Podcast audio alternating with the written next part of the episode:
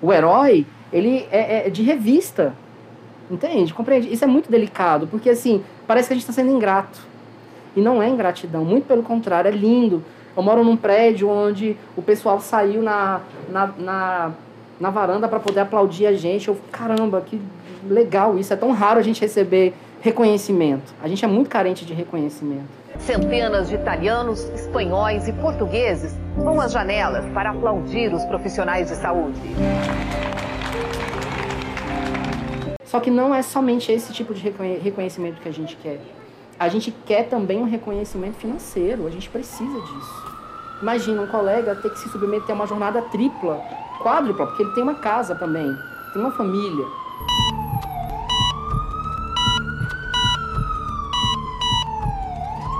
Entre falta de insumos para vacina, de kit intubação, de equipamentos de proteção, até mesmo seringas, também faltaram aos profissionais de saúde melhores salários e condições de trabalho. Eu sou Fátima Franco. E eu, Audrey Cocol. No segundo episódio da série Covid-19 A Saúde na UTI, continuamos conversando com profissionais da saúde que estão atuando na linha de frente. Convidamos a enfermeira Michele Pimentel, do setor privado, e uma profissional cujo nome vamos preservar para evitar perseguição, pois, assim como ela, vários profissionais da saúde do setor público se sentem acuados. E também vamos ouvir a psicóloga Josiane Giae Gleff, que atua numa UBS no extremo oeste da capital paulista.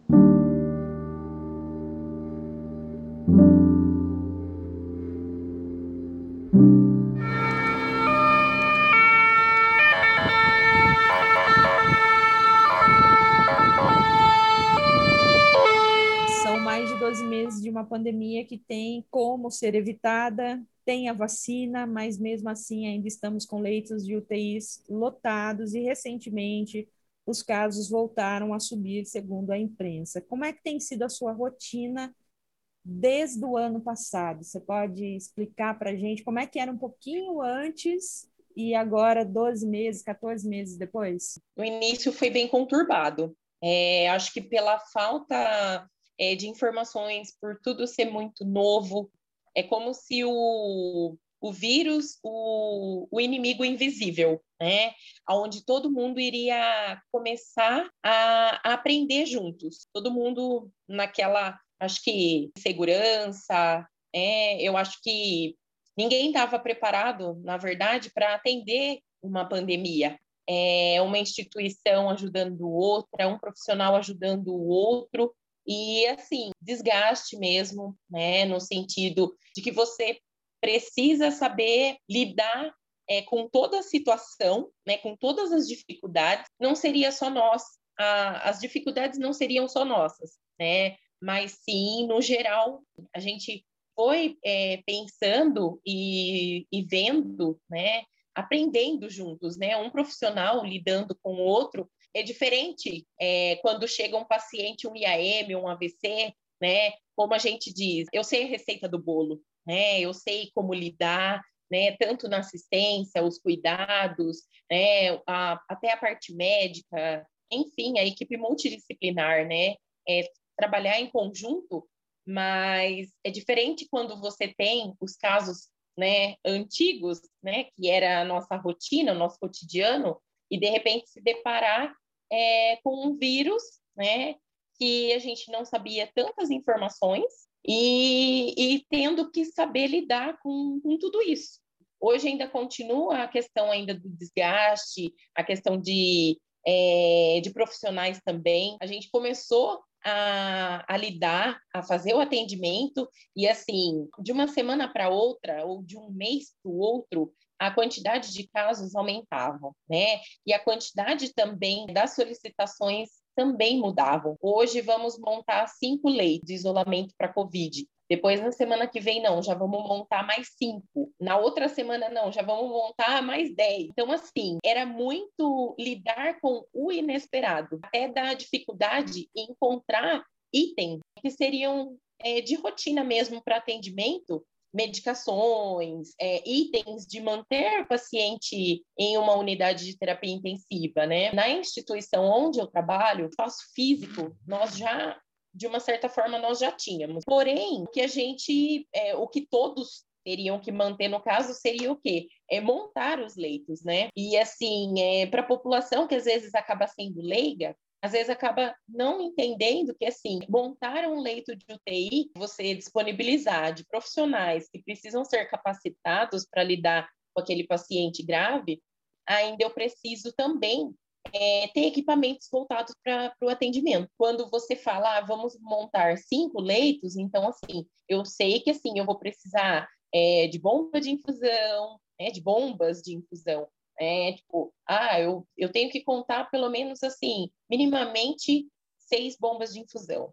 Ah, eu preciso de ventilador mecânico, eu preciso de monitor multiparâmetro. E, e isso, é, a gente notou que o quê? É, o restante dos demais países, sem ser o Brasil, eles até diminuíram o custo né, para que hospitais conseguissem adquirir. E aqui no Brasil foi diferente, né? Então, assim, o custo dos equipamentos e dos itens hospitalares acabaram se elevando, que era difícil a gente conseguir é, adquirir para montar esses leitos. Então, chegou um momento que, assim, ah, veio uma verba destinada para o Covid. Só que, além da demora da entrega, ainda a dificuldade era a questão mesmo é, de encontrar o item chegou um momento que, assim, o nosso maior prestador é, seria o quê? O SUS, né? Que era a maior quantidade, a porcentagem em que nós é, fazíamos atendimento. E, e não dava para ficar é, abrindo exceções é, no sentido é, a gente chegou a, a, receber ligações né, de hospitais querendo disponibilizar, falando, olha, pago X uh, de valor mas assim é, era inviável no momento, tanto que é, os hospitais particulares e convênios também não existia esses leitos, é, para nós também não, não, não tinha como ofertar, né? Deixar de de repente ofertar tipo 5, 10 leitos, 15, né, até 20 leitos, é, que assim, a gente necessita, sempre houve profissionais capacitados para, e, e, e no mercado, um déficit de, de leitos, né, de unidade de terapia intensiva. Tirar um leito do SUS para né, colocar um, um, leito particular ou convênio, enfim. Essas foram as dificuldades. Uma das questões também que, assim, foram muito difíceis, até hoje continua sendo a questão dos profissionais. Quando a gente fala em montar os leitos, né, tipo 5, 10 leitos, 15, né, até 20 leitos, é, que assim a gente necessita de, é, de profissionais capacitados para. Sempre houve um déficit de leitos, né, de unidade de terapia intensiva. Ficou muito mais visível é, depois que acabou iniciando a pandemia, né? Ficou muito mais visível. Eu acho que não só para nós profissionais da saúde, mas sim para toda a população, para todas as pessoas. Desde então, a gente está na clausura tentando transferir ele para outro hospital, não conseguimos vagas, tentamos até particular, nem se fosse para vender a casa, para poder pagar o particular para ele, para dar um jeito de socorrer o meu pai nessa situação. Um pouco mais de responsabilidade, um pouco mais de humanidade, né? Porque assim, é fácil você culpar só uma parte, né? Porque nós estamos aí há um ano já, né? Fomos de 15 dias de quarentena, né? Há um ano e parece que a situação é a mesma ainda.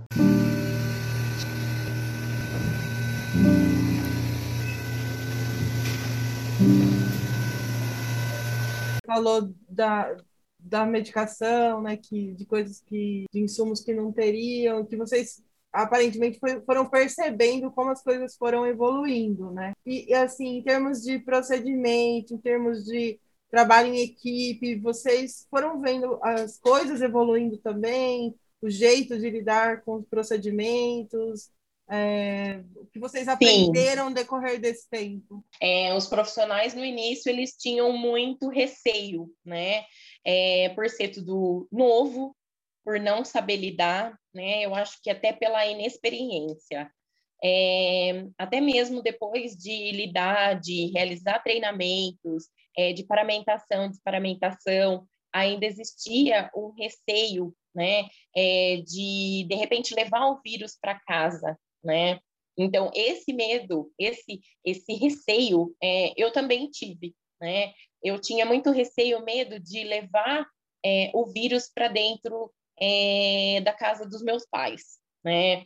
De de repente de, de acabar vendo eles adoecer e depois me sentir culpada por isso, né? Então isso muitos profissionais é, a gente percebeu isso e a gente é, tinha que saber lidar, né? Tinha que saber conversar e um tentar ajudar o outro, né? No momento que mais precisava.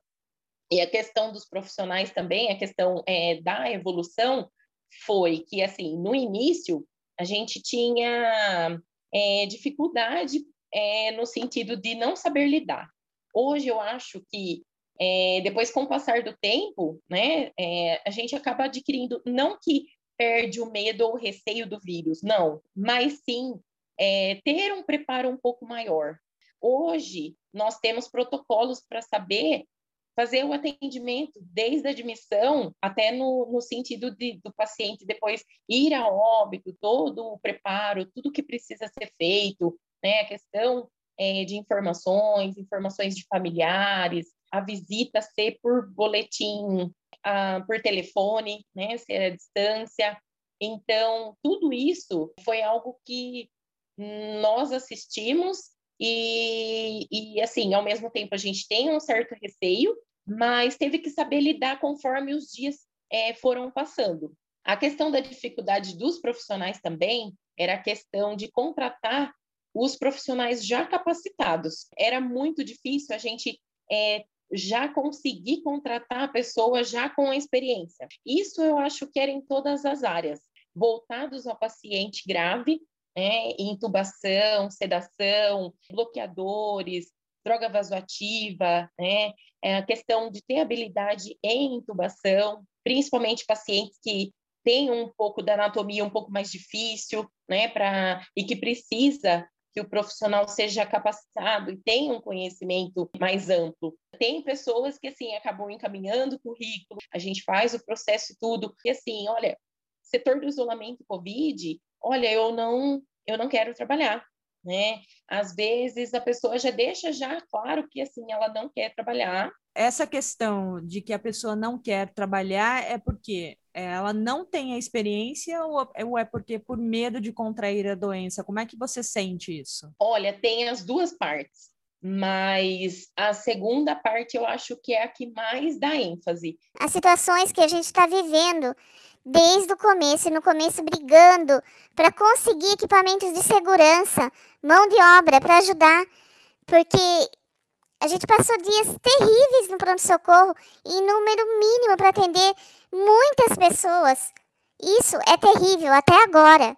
A maior frustração que a enfermagem, principalmente a enfermagem, a área da saúde, porque os médicos também sofrem muito com isso também, é o esperar acontecer para depois agir.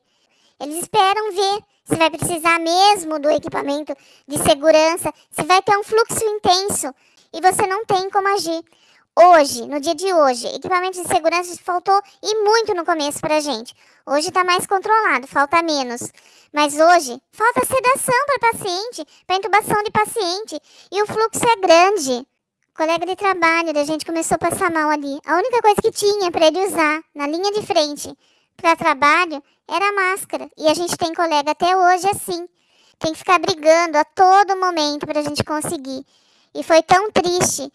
Uma, uma coisa que uma das colegas no trabalho fala e que marca a gente, que a gente se sente até conivente com a situação, quando eu falo que é intenso o emocional da gente, a situação que fica, é, é o que a colega falou. Talvez a gente tenha sido omisso, tenha sido conivente em aceitar ele trabalhando com a gente, mas fazer o quê? Simplesmente trabalhando em sala de emergência com uma N95 e um face shield, que é aquela máscara de proteção. Se compra, compra limitado, uma quantidade limitada. O fluxo muito intenso não tem a quantidade para se trabalhar. É horrível isso, é horrível e triste. Foi a pior época que a gente já passou. Foi ter perdido esse colega de trabalho e ter outros colegas também que foi para a unidade de terapia intensiva devido a, a sequelas do Covid. Ficou, ficou muito ruim também. Isso, isso é muito triste.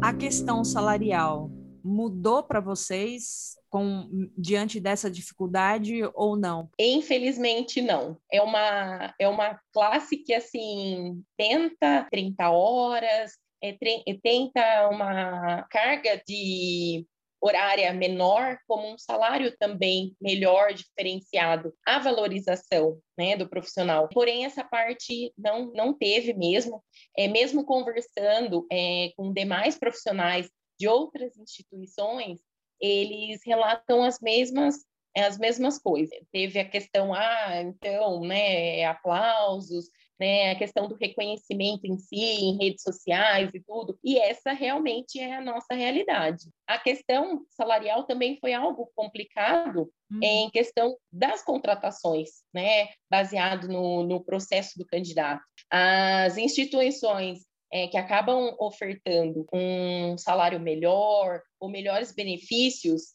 é, acaba adquirindo mais profissionais. A gente acaba perdendo profissionais é, capacitados, que a gente acabou treinando do início da pandemia, agora, para demais é, lugares que acabam oferecendo, proporcionando não as 30 horas, mas de repente um benefício um pouco melhor, ou um salário, um convênio. Por isso que a gente trabalha em dois e três empregos.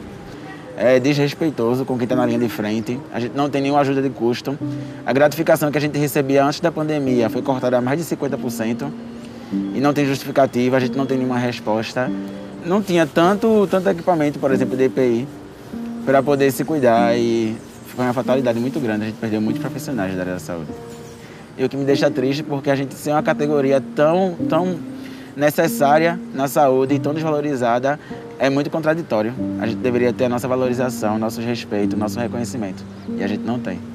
A enfermagem no Brasil, ela já vinha em um processo de desgaste, tanto físico como mental, muito grande. Já registrávamos altíssimos índices de depressão, de suicídio e de outros tipos de sofrimento mental entre os profissionais de enfermagem brasileiros. Então, com a pandemia, esse índice de desgaste aumentou bastante. Em abril, eu já tive uma crise de choro em casa, né, que eu estava aguentando mais. Meu marido, ai, mas está acontecendo. E medo de pegar, né, de contrair o Covid, medo de passar para outras pessoas, medo de morrer, porque a gente está vendo aí óbitos todos os dias. Foi a hora que eu comecei com as crises né, de ansiedade. Eu vinha trabalhar e ficava com taquicardia e, sabe, assim, parecia que estava me sufocando. Aí eu falei, gente, isso não está normal. Sou Josiane, sou psicóloga. Eu trabalho na UBS Paulo VI, que é o extremo oeste na cidade de São Paulo. E é um território bastante difícil, porque é um território de invasões e comunidades. Os nossos referenciados aqui são 48 mil inscritos nesta UBS. Venho do social, do atendimento social, trabalhei na Cracolândia, consultório de rua, trabalhei no Centro de Referência e Defesa da Diversidade. Quanto à atuação profissional, tem sido muito desgastante é, para todos nós, para todos nós que estamos atuando. Não tem um único dia que não tenha pelo menos um funcionário chorando, é, desgastado, estressado, é, todo mundo muito, muito cansado mesmo. É, a demanda está gigantesca, a pressão está muito grande. Então a gente tem né, a atenção dos nossos colegas de trabalho contaminados, a gente tem a atenção de colegas nossos internados. Estamos sem respaldo nenhum, a gente está sem acompanhamento, é, trabalhando muitas horas além do que era para a gente trabalhar toda uma preocupação para quem tem idosos, crianças, né, de, de contaminar as pessoas, os familiares. É uma outra coisa que pesa bastante. É a angústia de, das crianças, né, dos filhos e funcionários, todos estarem em casa, porque não está tendo aula e não é para ter aula mesmo, não é para abrir escola. É, é inacreditável tudo isso que está acontecendo.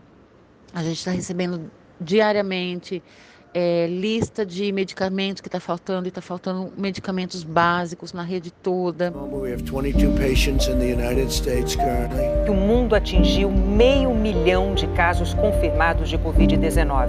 WHO has been assessing this outbreak and we're deeply concerned that COVID-19 can be characterized as a pandemic muito mais fantasia a questão do coronavírus. O total descaso do governo frente a tantas mortes, a, tanta, é, a tantas perdas que a gente teve em todos os sentidos.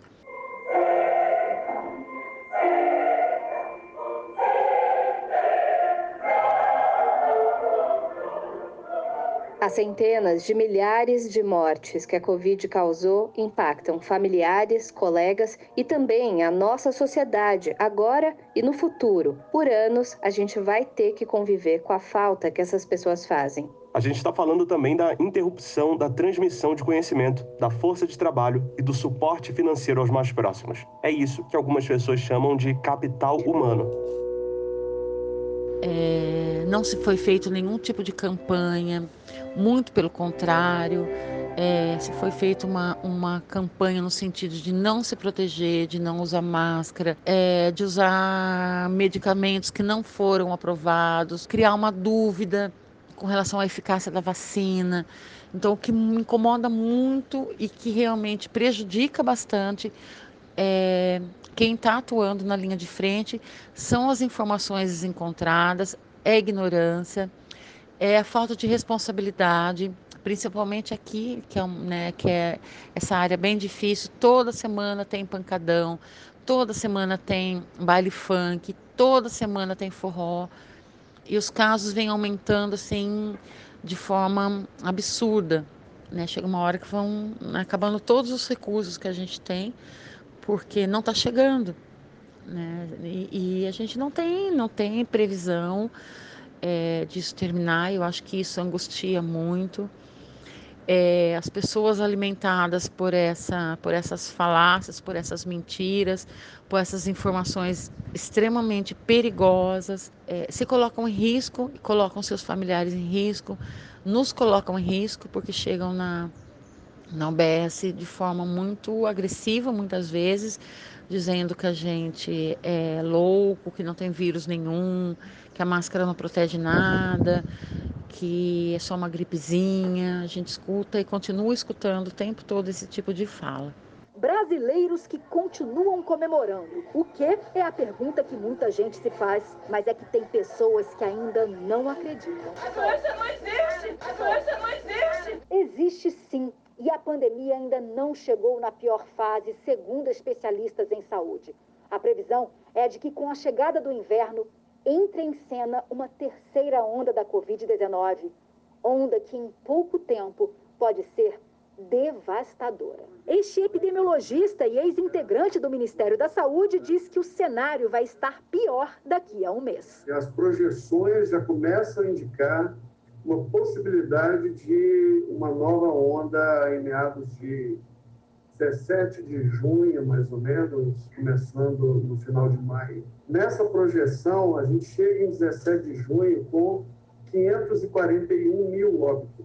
E os números já estão num patamar bem alto. Em São Paulo, por exemplo, a taxa de ocupação de leitos de UTI está acima de 80% no estado. Desde que começamos a produzir essa série, percebemos que os meses não se contam mais em dias.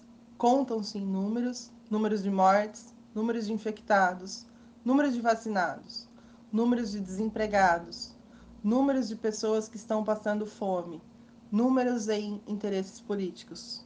E neste segundo episódio são mais de 440 mil vidas perdidas. Por falar em números, na CPI da pandemia, o senador Alessandro Vieira lembra o ex-ministro da Saúde, Eduardo Pazuello, sobre sua condução durante a crise sanitária. Nós tivemos uma referência curiosa até do colega Marcos Duval, que não está aqui ainda, ou não está mais aqui, da coragem de Vossa Excelência em assumir um avião que estava em rota de queda, em rota de colisão. Elogiosa coragem. Caíram nesse período, senhor ministro, quase 2.400 aviões. Uma média de cinco aviões por dia. Quando o senhor assumiu o ministério, o Brasil tinha 15 mil mortos, aproximadamente, 280 mil casos aproximadamente. Quando o senhor saiu do Ministério, o senhor deixou cerca de 233 mil casos, ah, desculpe, 233 mil mortos e 11,5 milhões de casos. Então, me parece que é, é, muito claro o resultado dessa gestão. Pergunto ainda no tocante à cadeia de comando e das decisões finais. A que Vossa Excelência atribui sua demissão do cargo de ministro da Saúde? Missão cumprida. Missão cumprida.